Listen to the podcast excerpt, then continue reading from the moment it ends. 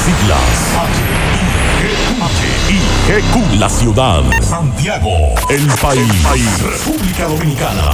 El nombre. El nombre. La exitosa monumental. 100.3. Dale volumen. Desde ahora, toda la verdad y solamente la verdad con Maxwell Reyes.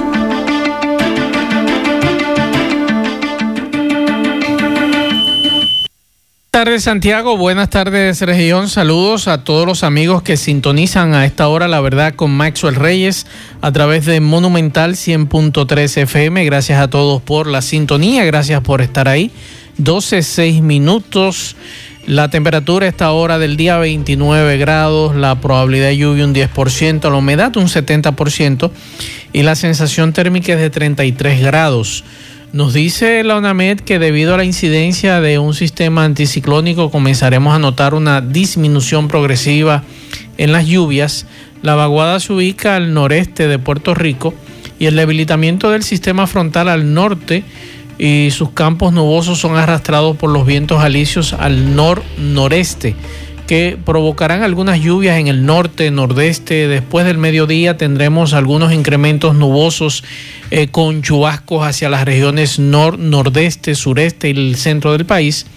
Y dice la UNAMED que para las demás regiones tendremos un cielo de nubes dispersas y escasas eh, eh, probabilidades de lluvia. Mañana jueves, desde tempranas horas, se observará un cielo de nubosidad dispersa, el sol en la mayoría de las provincias. Sin embargo, mm, dice la UNAMED, no se descartan algunos chubascos matutinos en el litoral costero norte. Después del mediodía, por los efectos del viento, tendremos chubascos dispersos en las regiones norte, nordeste y este, siendo menos frecuentes en las demás regiones como el sureste, suroeste y la Corriera Central. El próximo viernes, eh, dice la UNAMED, no hay fenómenos eh, meteorológicos que puedan perturbar las condiciones que estará ofreciendo el sistema anticiclónico, por lo que el ambiente seguirá con pocas lluvias, limitándose a chubascos de corto tiempo. Así que gracias a los amigos de la UNAMED por enviarnos este informe a esta hora. Y le doy las buenas tardes a Miguel Ponce. Buenas tardes, Maxo Reyes y a todos los radio oyentes en este miércoles, eh, Día Internacional de la No Violencia contra la Mujer, con varias actividades, tanto en el en Salcedo, en la comunidad Conuco, donde residían la familia de, las hermanas Patria Minerva y María Teresa Mirabal donde estuvo, estuvo esta mañana ya el presidente eh, Luis Abinader.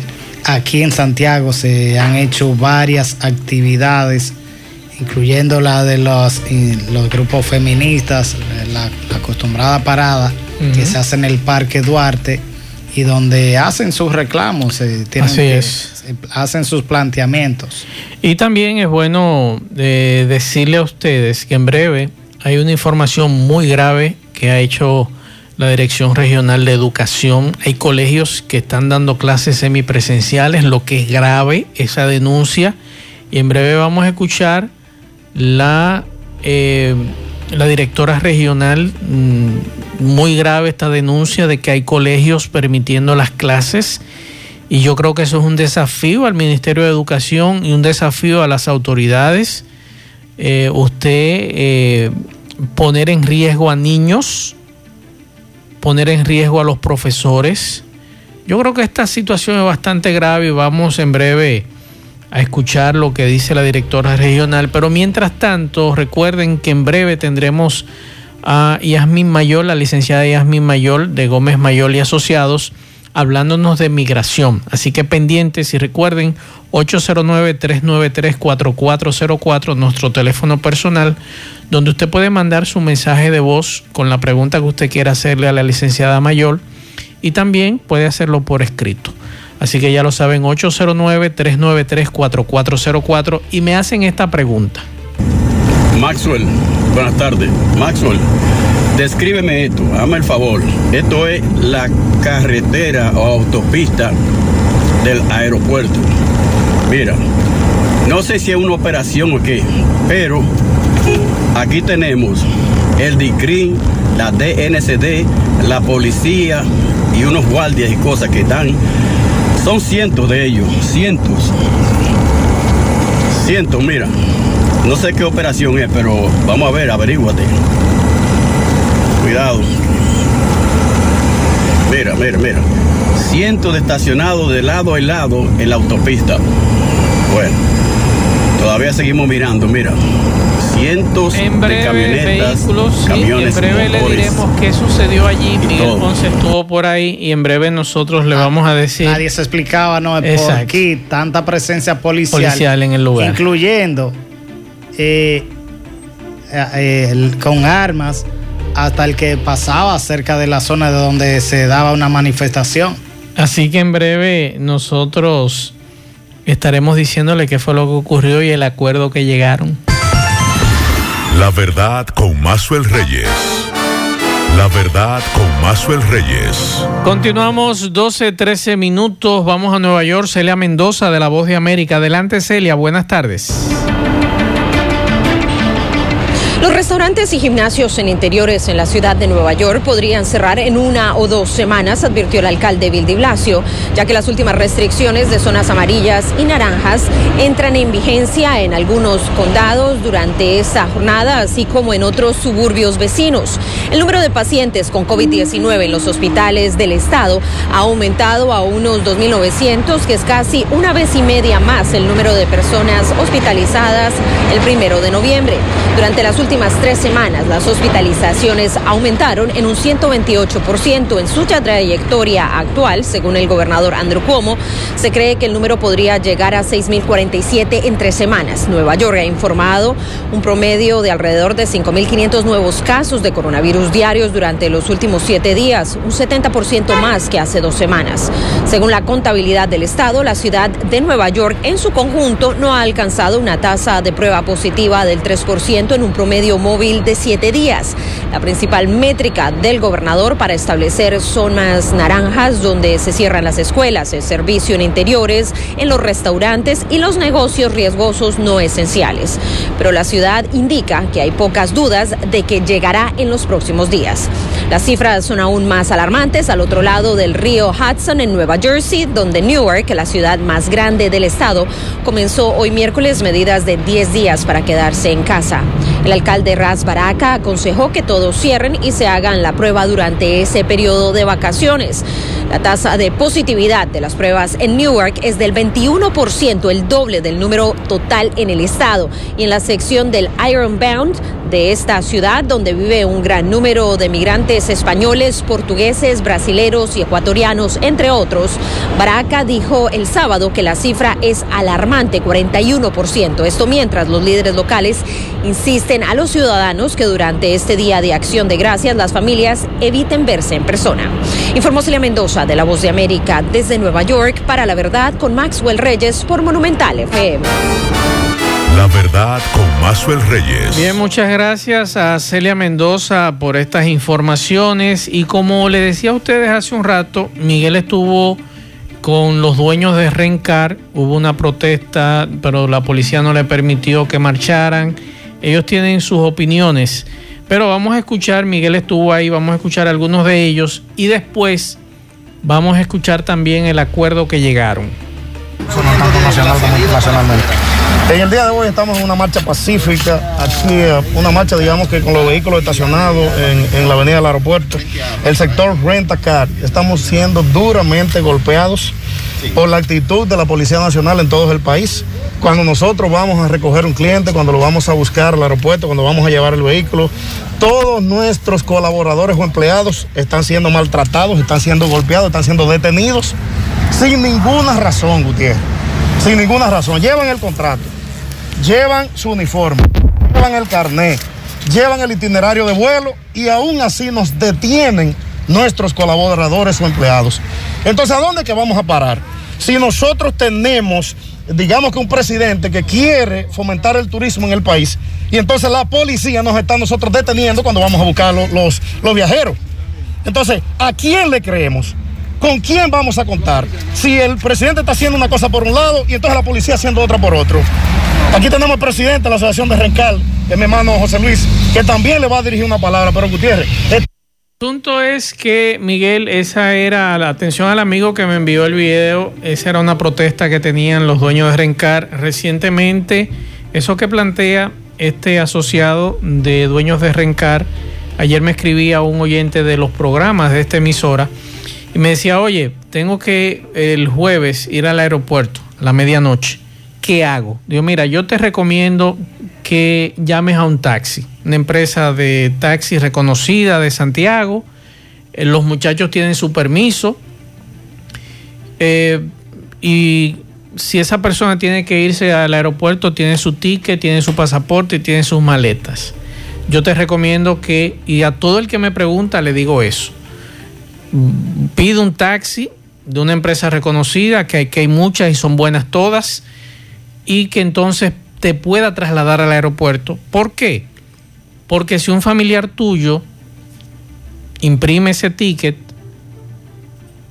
te lleva al aeropuerto, te detienen, efectivamente confirman que te está llevando al aeropuerto, pero de allá para acá, la historia para ese ciudadano que viene solo es diferente, porque hay muchos policías que se ponen brutos, como decimos popularmente, no te van a aceptar lo de la impresión del ticket, lo de la copia del parqueo, y hemos visto en los últimos días problemas con esa situación, y eso está ocurriendo con los dueños de Rencar. Dice el presidente de la asociación de Rencar que no es que se ponen brutos, es que le, le muestran los tickets, le muestran todo. todo y después lo que le piden es eh, 2.500 pesos. Exacto. Y yo no entiendo en el día de hoy, en la manifestación que iban a tener es porque no logró concretarse. Sí. Ellos se, se colocan, colocan sus unidades vehiculares en la avenida Víctor Espallamera, cercano al aeropuerto Cibao.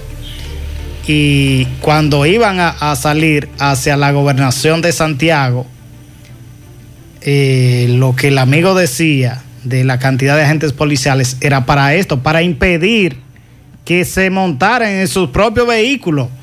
Cada, un policía por cada vehículo en la puerta para decirle usted no puede salir en su vehículo a manifestarse hay libre, hay libre derecho de usted manifestarse. Usted me dice que ellos estaban obstaculizando la vía, es, es ilegal, otra cosa. pero Claro. ellos estaban en sus unidades bien aparcados para salir eh, eh, en- en- a protestar a- hacia la gobernación. Y fue tanta la cantidad de policías, decía alguien de algún medio de comunicación, pero, pero entonces no, aquí en Santiago no hay policía para los delincuentes, porque hay todo lo mandan para acá. Pero lo peor de todo esto, Miguel, y atención general TEN, que yo sé que usted escucha este programa,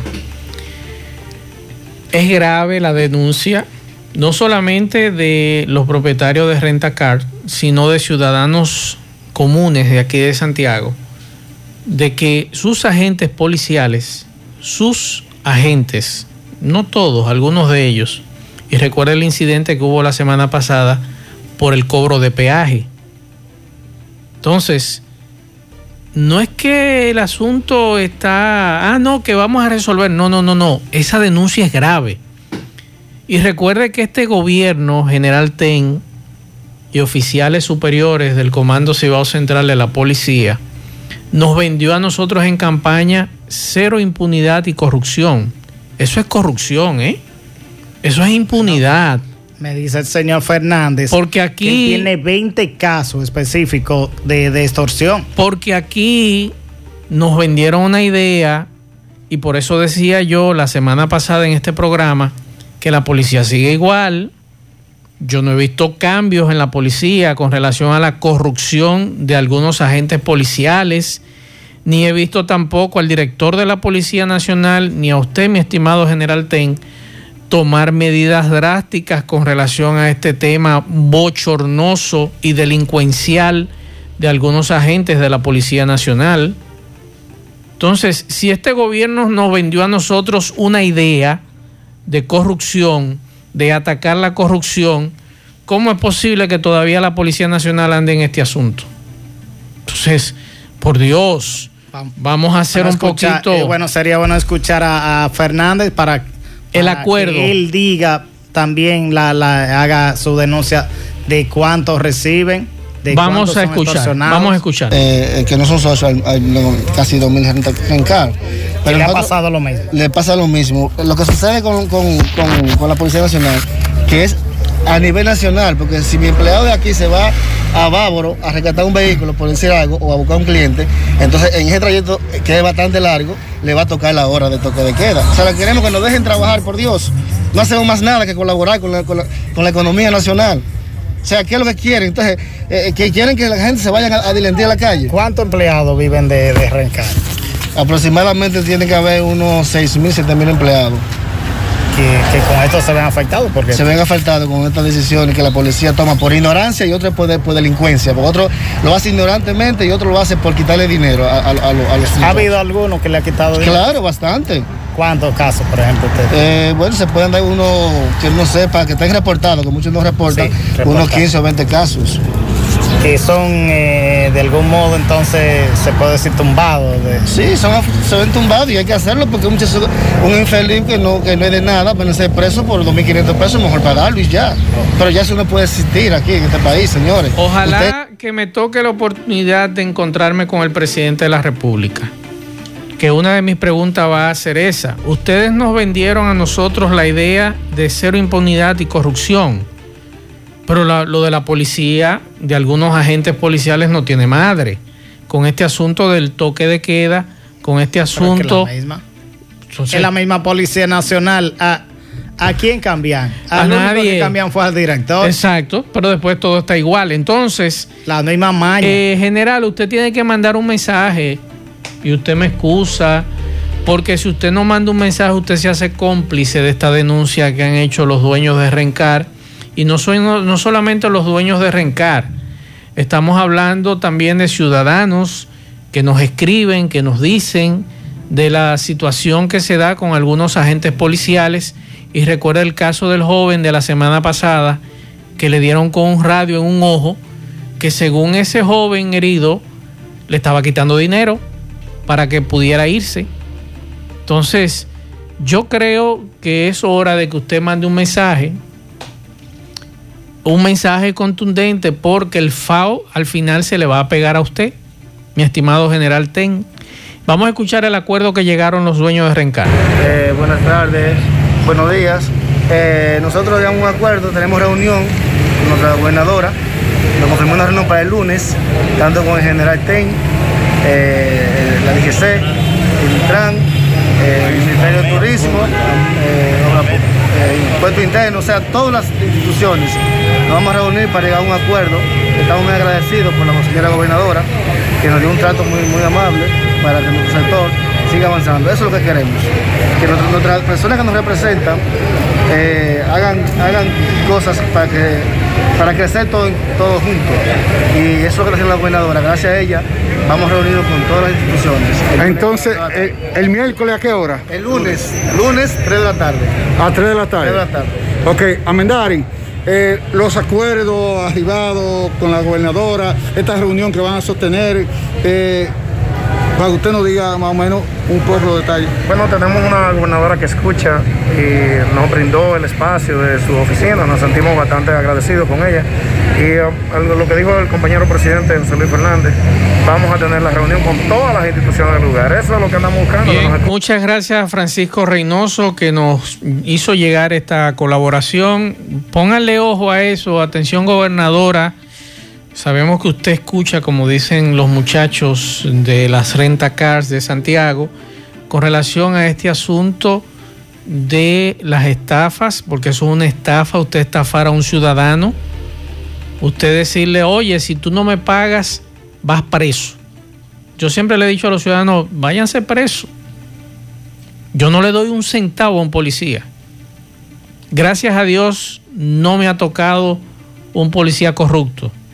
Y ojalá me toque algún día uno para decirle vámonos preso. Para entonces cuando estemos en el cuartel, vamos entonces a bailar pegado. Como periodista bailamos pegado, ese policía y yo. No me le identifico ni nada, dejo, vámonos preso. Estoy, eh, de verdad que estoy esperando el momento de que me toque un policía corrupto y que me diga que tengo que pagarle si no voy preso, para decirle, vamos preso. Y que lo demuestre. Exactamente, entonces cuando lleguemos al cuartel, yo preso, le entrego mis credenciales al, al comandante. Y ahí bailamos pegados. Hay otra denuncia en el día de hoy muy grave de la directora regional de educación, doña Marieta Díaz, que reitera que las clases presenciales están prohibidas. Y la denuncia que hace doña Marieta es bastante grave de que hay colegios ofreciendo clases semipresenciales, lo que es bastante grave. Vamos a escuchar. La dirección regional eh, tenemos denuncia de que hay centros educativos privados que están llevando los niños a clases semipresenciales, como ellos han denominado.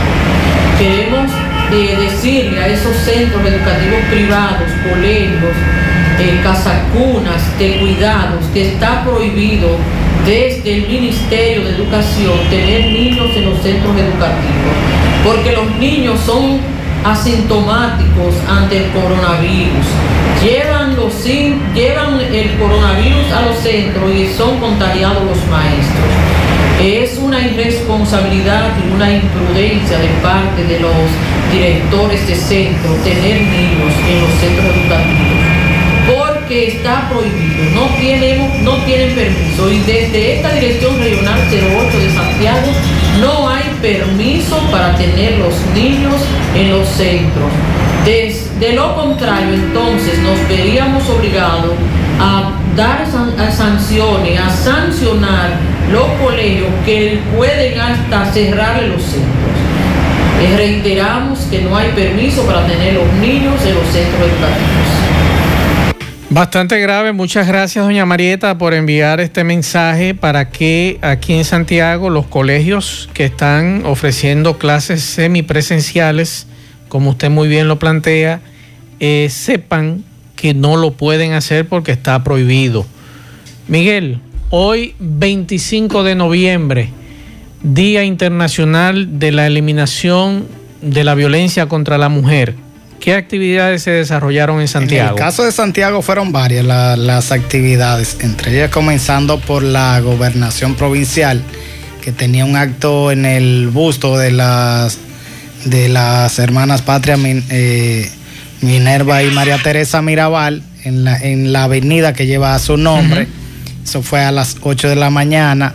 En la zona de Santiago Oeste también se desarrolló una actividad con motivo del Día de la No Violencia contra la Mujer. Recuerden que hoy se cumplen 60 años del asesinato de estas tres mujeres y de su chofer Rufino de la Cruz. que en este caso era vecino. Sí, vecino y, casi pariente. Pues a veces uno no, no, lo menciona. Él expuso su vida a sabienda del peligro que corría. Así es. Porque él sabía de la actividad política que en el caso más específico de Minerva Mirabal, que era la esposa de Manolo Tavares Justo. Y, durante la actividad en el Parque Duarte, encabezada por las organizaciones feministas, hablé con Raquel Rivera sobre la propuesta que ayer lanzó el presidente Luis Abinader de conformar una policía especializada para dar mayor seguimiento a, los casos de, de, violencia de género. Y ella de algún modo lo valoraba positivo, pero cree que deben también eh, eh, trabajarse aspectos eh, de, forma más, más específica, no solo en, propuestas que a veces dice ella pueden quedar en el aire. Es bueno escuchar un poco lo que dice doña Raquel. Sí, vamos a escuchar a doña Raquel Rivera. con relación a, lo que se planteó ayer, el presidente ya propuso o planteó un proyecto de, que implica una, una policía que trabajaría supuestamente en, el seguimiento a casos de violencia de género. Fíjate, con relación a la opinión, pienso que varias medidas que el presidente Luis Abinader ha anunciado son importantes y son esperanzadoras en que pudieran venir a contribuir a disminuir los grandes problemas que sufren las mujeres, sobre todo en lo que tiene que ver con el tema de los feminicidios y de la violencia. Sin embargo, sin querer ser pesimista, es importante señalar que cada una de esas acciones y cada una de esas medidas que se han anunciado, primero vayan acompañadas de políticas públicas. Segundo, que esas acciones estén inmersas o incluidas en un plan que permita que se trabaje la violencia de manera preventiva.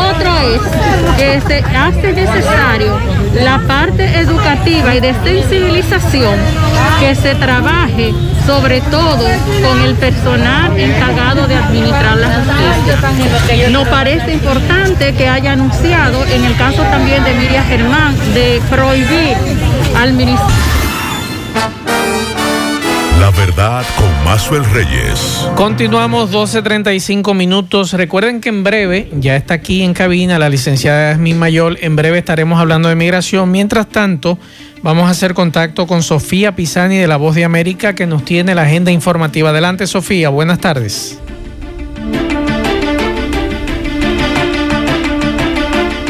El demócrata, a quien los resultados lo proyectan como el presidente electo de Estados Unidos, Joe Biden, presentó su visión para la política exterior estadounidense que se centrará en reconstruir las alianzas tradicionales. Biden enfatizó que su gobierno confrontará a los adversarios y no rechazará a los aliados de Estados Unidos en referencia a las críticas hacia el gobierno del actual presidente Donald Trump, quien abogó por una política más nacionalista, tal y como lo refleja su conocido lema Estados Unidos primero. El mandatario entrante presentó a Anthony Blinken, quien liderará la política exterior del país como secretario de Estado y en referencia al actual secretario de Estado Mike Pompeo, dijo que su nominado reconstruirá la moral y la confianza en la agencia. Biden también presentó a su nominado para liderar el Departamento de Seguridad Nacional, donde eh, estará a cargo el cubano-americano Alejandro Mallorca, quien trabajó en la agencia bajo el gobierno de Obama. El presidente electo reconoció los desafíos con respecto a temas migratorios que heredará su gobierno y acusó a Trump de haber traído años de caos, deficiencia y crueldad absoluta a la agencia. Mallorcas fue uno de los arquitectos del programa de acción diferida para los llegados en la infancia, conocido como DACA por sus siglas en inglés, que protege de la deportación a más de un millón y medio de jóvenes migrantes y que Biden prometió restablecer en los primeros días de su gobierno. Desde Washington les informó Sofía Pisani, Voz de América. Atención a los amantes del fútbol.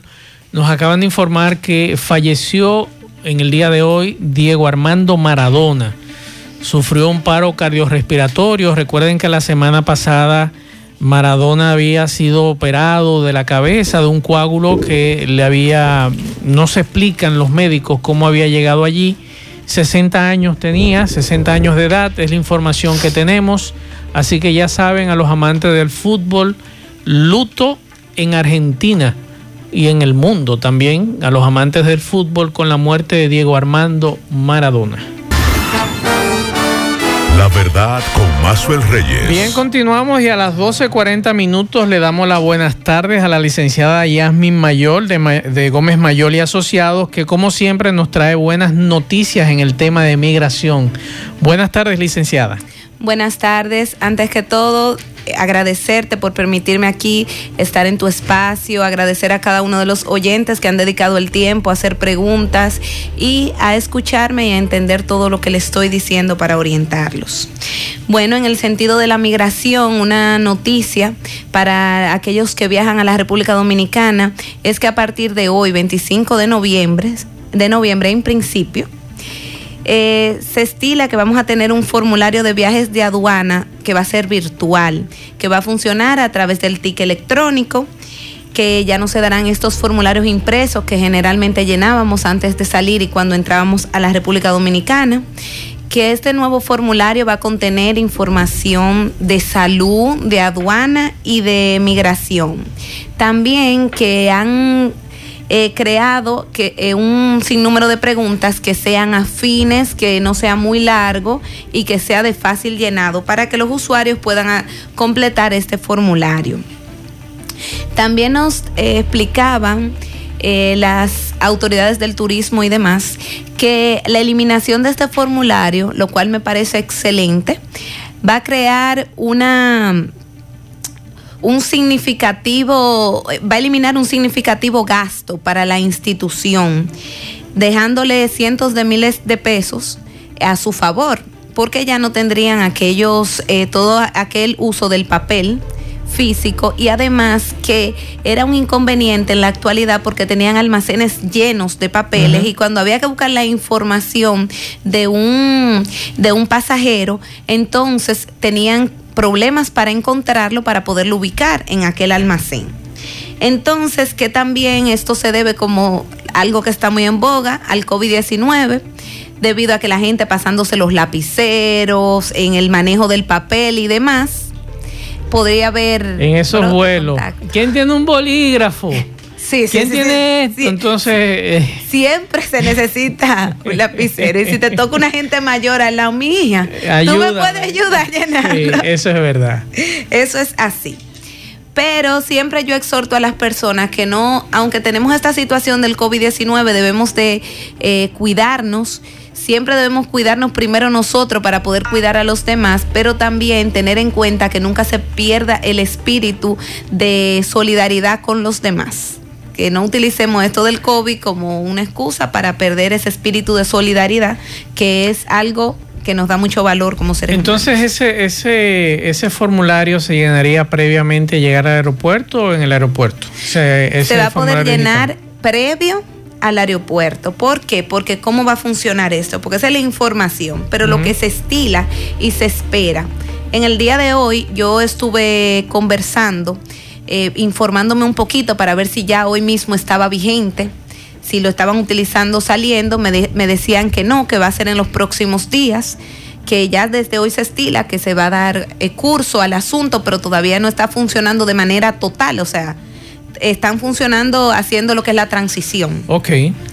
En ese sentido, para que las personas estén orientadas cómo va a funcionar esto. Cuando usted compre su ticket aéreo, a la aerolínea o a la agencia de viaje le va a llegar un correo con un link. En este link va a estar el formulario. Usted lo va a abrir, lo puede abrir en su casa, tranquilo, porque lo va a tener desde el momento que tenga el ticket. Entonces lo va a llen- a completar este formulario y cuando envíe el formulario, entonces al mismo correo le va a llegar, a llegar un código QR.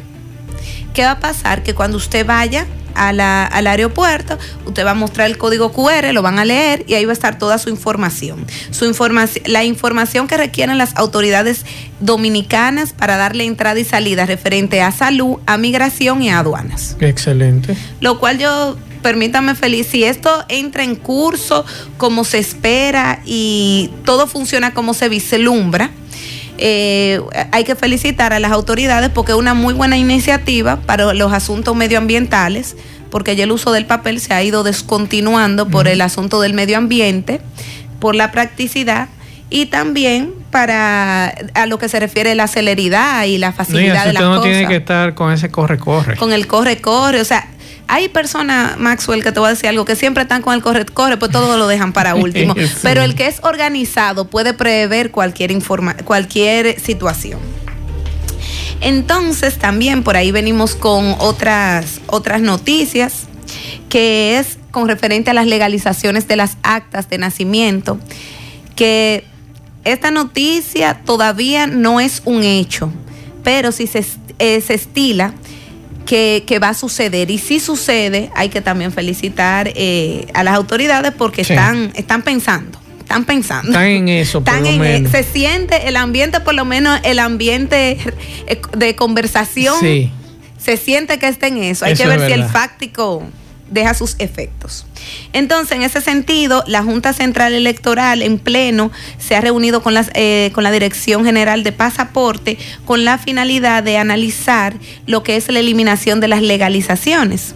Anteriormente, para legalizar había que hacer un pago adicional. En la actualidad ese pago ya no se utiliza, o sea, ese pago fue eliminado. Pero ¿qué pasa?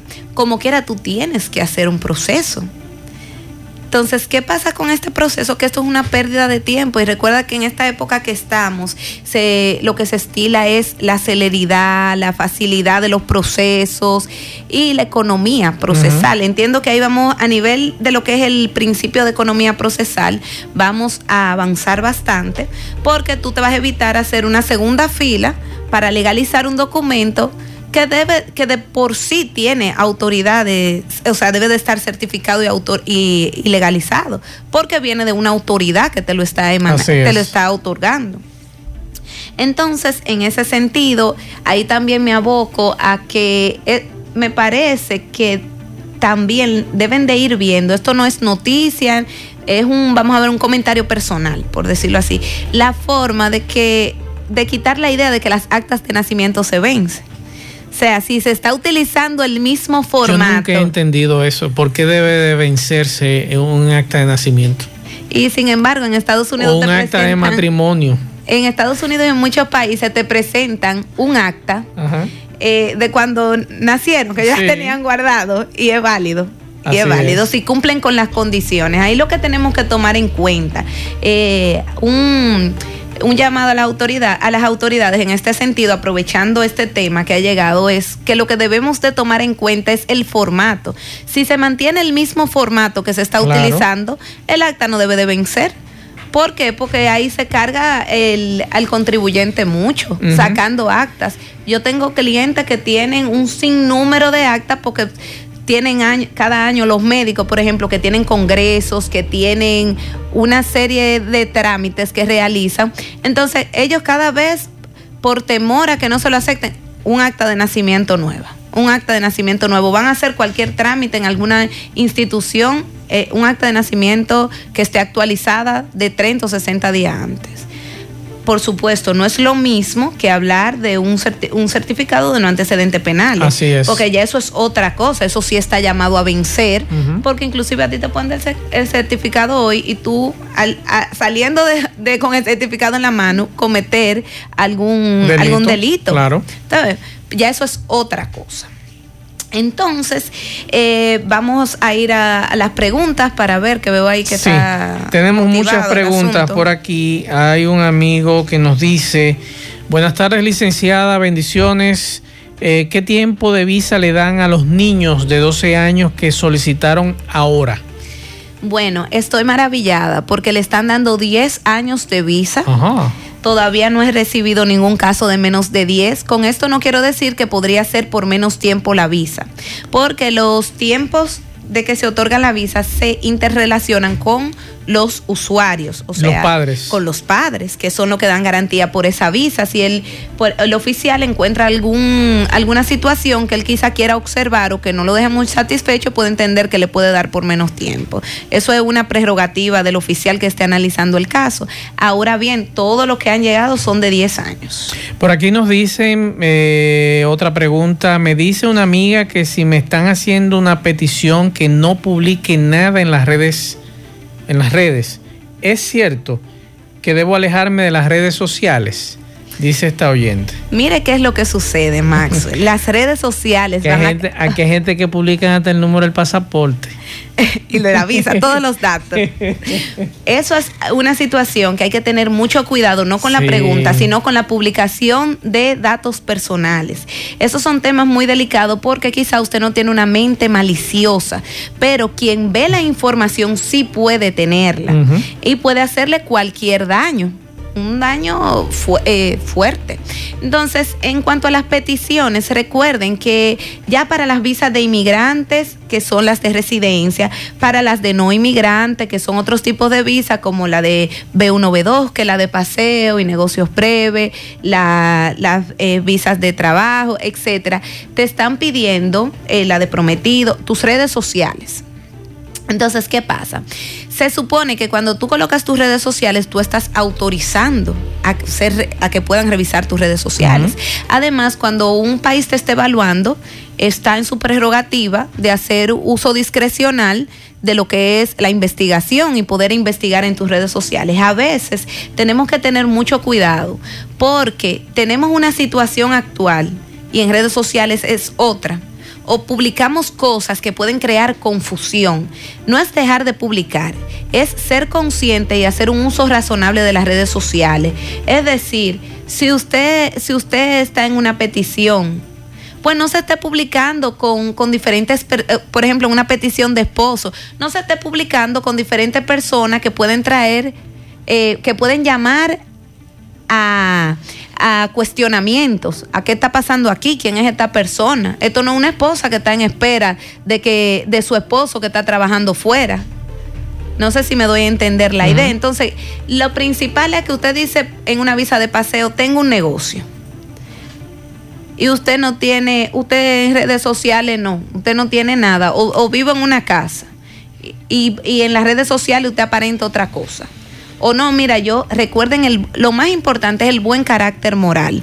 El buen carácter moral es que a ti te vean, o sea, cómo, cómo tú te ves, cómo que tú aportas a la sociedad, que tú eres una persona de bien. Entonces se toman fotos a veces hasta con armas y cosas extrañas para impresionar y eso eso crea. Bueno, en estos días estuve viendo un especial de los agentes de aduanas de Estados Unidos, donde un joven que venía de Francia eh, le llamó la atención al, al oficial, porque ya había entrado dos veces en menos de un año a Estados Unidos. Ese joven tiene un novio en Estados Unidos y le llamó la atención al oficial. El oficial le dijo, ¿usted me permite eh, revisar sus conversaciones en su teléfono celular? Y efectivamente le revisó su teléfono celular, encontró fotografías, el joven consumiendo marihuana, fumando otro tipo de, o utilizando otro tipo de droga que no era marihuana también. Le dijo, mire hermano, no podemos aceptarlo.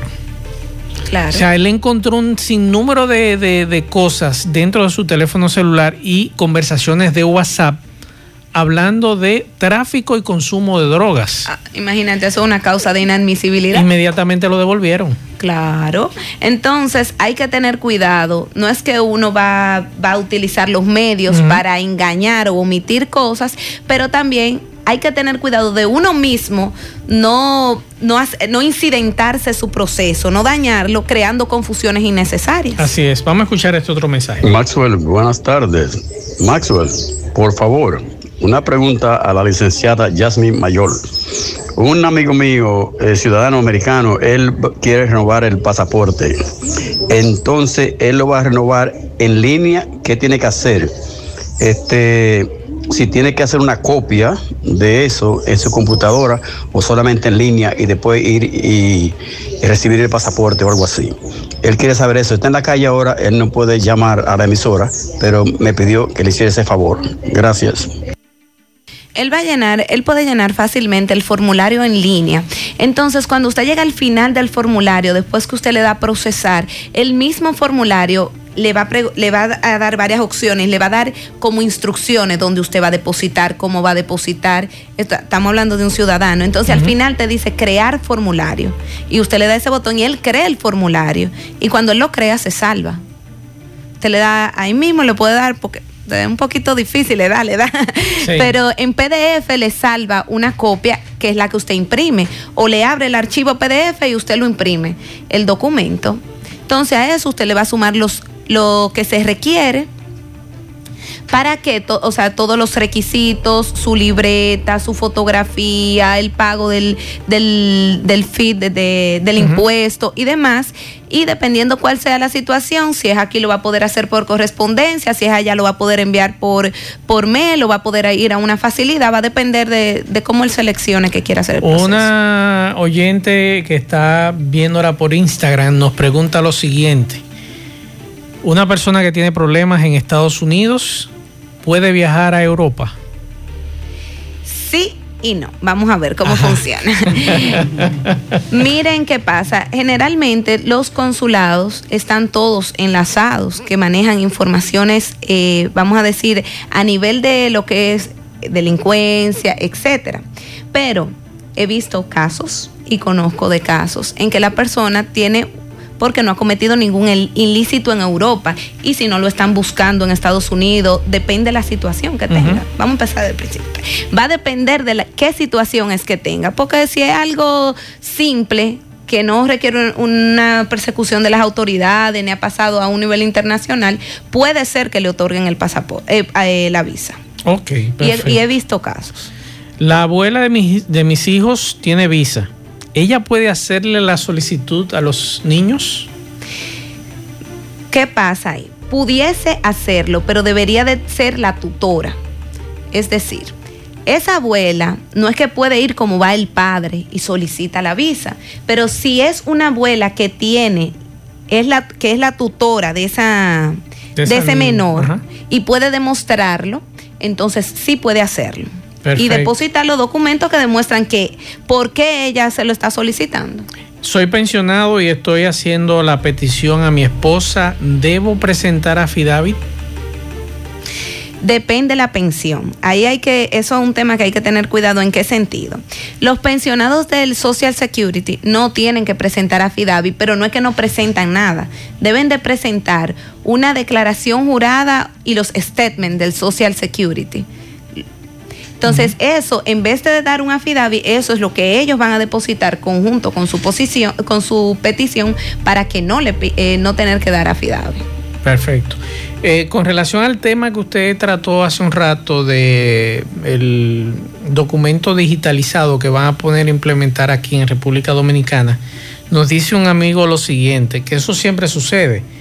Con referencia a lo del formulario, si el vuelo lo compra una persona que no es quien va a viajar, ¿cómo le llegaría el link al que sí va a viajar? Bueno, se supone que va a poner los datos del que sí va a viajar. Exacto. Entonces ahí va a estar su correo electrónico. Exacto. Perfecto. Ahora tenemos que entender también que debemos esperar que esto inicie, la operación inicie fácticamente, porque ahí veremos cuáles son en realidad cualquier tipo de limitación que presente y qué debemos hacer ante esta limitación, porque si ya usted sabe que compró su, su ticket aéreo, que le debe de llegar este formulario y no le ha llegado, inmediatamente comuníquese con la aerolínea que tendrá o con la persona que le tramitó el ticket, si fue una agencia, para que le haga llegar el, link con el formulario. Claro está, como dice la licenciada, cuando esto arranque todavía no ha arrancado. Se ha hecho el anuncio y están trabajando en eso. Y una última pregunta para despedirnos cambié mi nombre, ¿puedo viajar con mi visa que tiene el nombre anterior? Mire, eso es un tema delicado, pero en principio lo que se recomienda es que usted haga una especie de renovación, que no es renovación, usted va a hacer una solicitud con el nuevo nombre, va a poner su pasaporte detrás dentro de esta solicitud y va a tener su nuevo visado y los documentos que, que demuestran que usted y la persona del visado anterior son la misma persona. O sea, hay que solicitar un nuevo pasaporte porque el pasaporte anterior ya no le va a funcionar. y una nueva visa, pero ¿qué usted va a hacer? Que inteligentemente, como ya usted tiene un historial a su favor, usted va a utilizar sus documentos del cambio de nombre y su visado anterior como plataforma de su visa. Perfecto. Licenciada, vamos a dar el teléfono de su oficina, la dirección, donde están ustedes ubicados para los amigos que quieran visitarlos. Bueno, estamos ubicados en Villa Olga, en la calle 11, número, eh, número 20, segundo nivel aquí en Santiago. También pueden comunicarse con nosotros vía WhatsApp, vía correo, eh, vía WhatsApp, llamada o mensajería y vía teléfono tradicional a través del 809-582-0550. Pueden buscarnos y confirmar nuestras informaciones a través de las redes sociales como Instagram en Gómez Mayol o como Facebook en Gómez Mayol y Asociados y también en la página de internet www.gomezmayol.com. En esta oficina usted va a poder encontrar una amplia gama de servicios legales de todo lo que es el tema del derecho en la República Dominicana.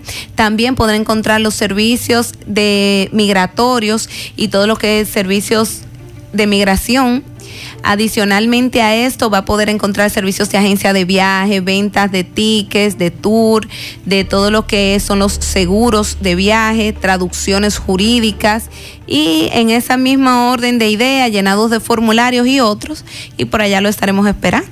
Bien, muchas gracias licenciada, como siempre todos los miércoles con buenas noticias en tema migratorio.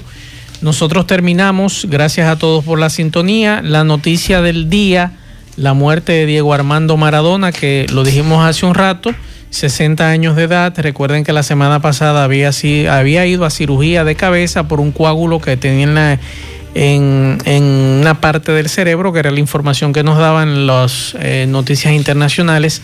Así que a los amantes del fútbol, esa es la información que trasciende esta tarde.